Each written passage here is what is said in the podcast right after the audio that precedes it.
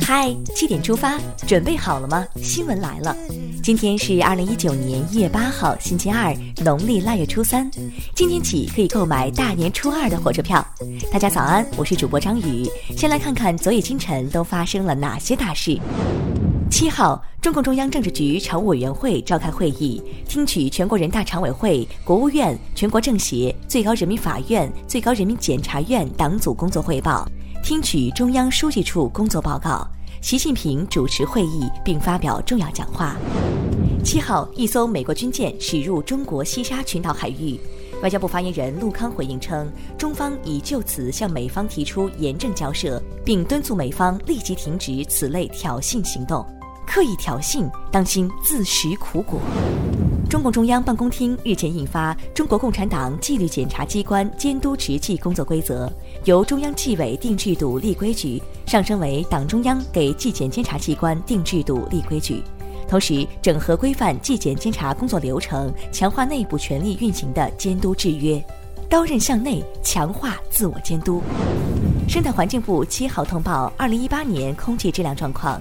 一百六十九个重点城市中，临汾、石家庄、邢台等二十个城市空气质量相对较差；海口、黄山、舟山等二十个城市空气质量相对较好。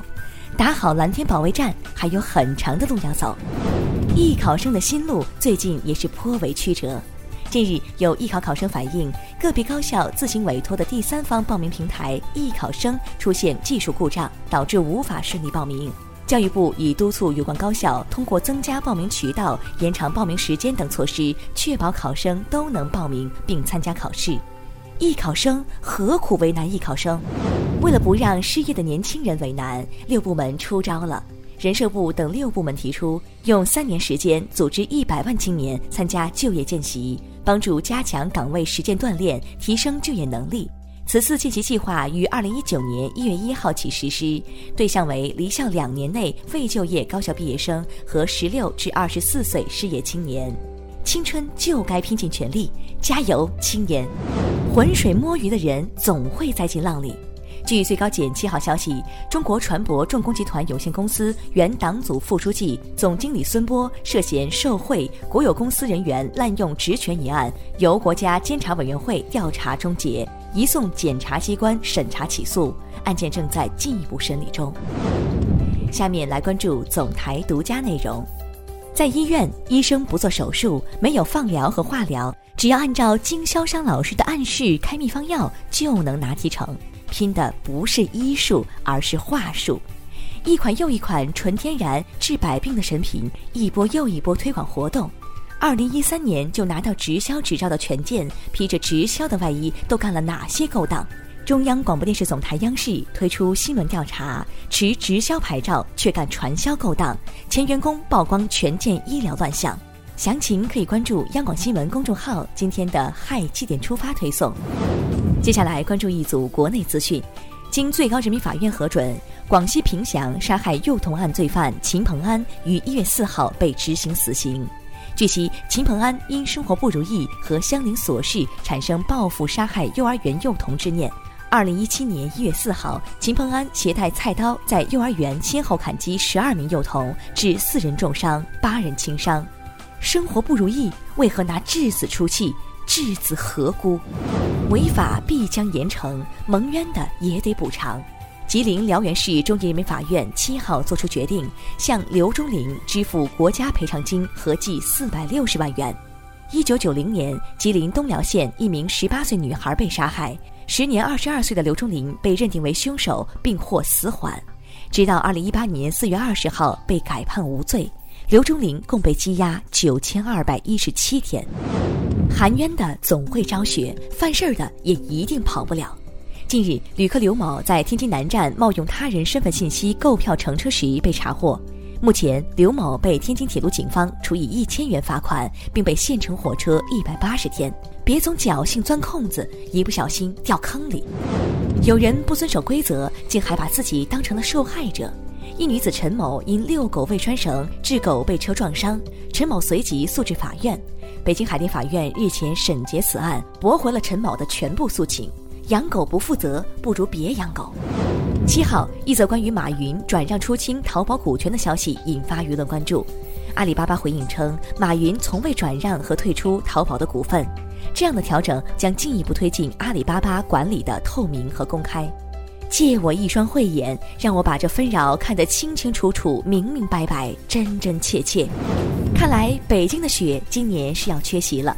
据中央气象台消息，本周起南方将迎来强降雨，陕西、河南、江苏等地将迎来降雪，苏皖地区的雾霾天气将有所好转。同时，北京市发布大风蓝色预警，预计今天白天阵风将达六到七级，该打伞打伞，该戴口罩戴口罩。都是大人了，要学会照顾自己了。在买口罩的时候，还得多留心。上海市消保委日前通过比较试验发现，部分防雾霾口罩过滤效率较低。松下、小米等品牌的空气净化器在甲醛、甲苯等项目表现不理想，测试结果低于国家标准。防霾的口罩不防霾，难道我买来自拍吗？在工地里考古的，他们应该不是头一家。中山大学南校区一食堂旁边正在施工建设时，结果挖出一个汉代古墓。最近这条消息在网上热传。据悉，文物部门日前已进驻现场，正按有关规定处理。来看一条好消息：七号晚，国足迎来二零一九阿联酋亚洲杯首战，中国队在先失一球的情况下，凭借对方门将的乌龙和于大宝的破门，二比一拿下吉尔吉斯斯坦队，取得开门红。既然对方送礼，我们就笑纳了。聊完身边事，把目光转向国际，脱欧前景扑朔迷离。据外媒报道，六号公布的民调显示，有更多英国民众希望继续留在欧盟，希望进行第二次公投，由民众做出最后决定，能否有序退欧，甚至是否退欧，都存在极大变数。快到大结局了，情节总是跌宕起伏。法国的黄背心运动也有了转机。法国黄背心抗议活动仍在持续。法国政府六号宣布，总统马克龙承诺于一月开展全国公共辩论，以回应民众诉求。所以，总统是反方一辩的吗？据日媒报道，一男子六号晚对一名出租司机实施了抢劫，用菜刀将司机多处砍伤，并抢走了三百八十日元的现金。目前，该男子以抢劫杀人未遂的罪名被警方逮捕。为了不惊扰冬眠睡鼠，英国自七号起将在夜间关闭北安普敦附近一段二十一公里长的高速公路，预期关闭十二个夜晚。据悉，睡鼠是英国濒危物种，约有四点五万只。人与自然和谐相处，不能只是一句口号。接下来是今天的每日一席话：百舸争流，奋楫者先。二零一八年十一月十七号。国家主席习近平应邀出席在巴布亚新几内亚莫尔兹比港举行的亚太经合组织工商领导人峰会，并发表题为“同舟共济，创造美好未来”的主旨演讲。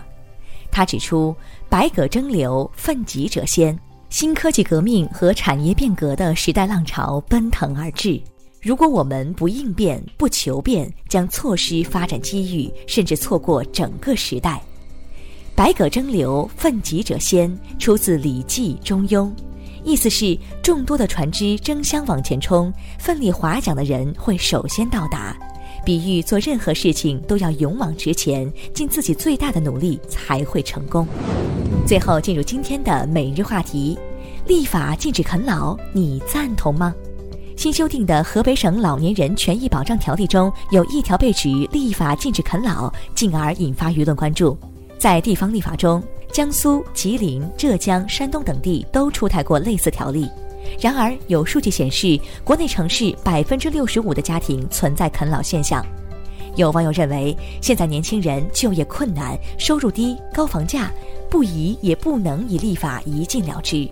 专家也表示，实际操作性并不很强，重要意义在于价值引领。对此你怎么看？你是啃老一族吗？好了。今天的七点出发就到这里，更多精彩内容请关注央广新闻微信公众号，我们明天再见。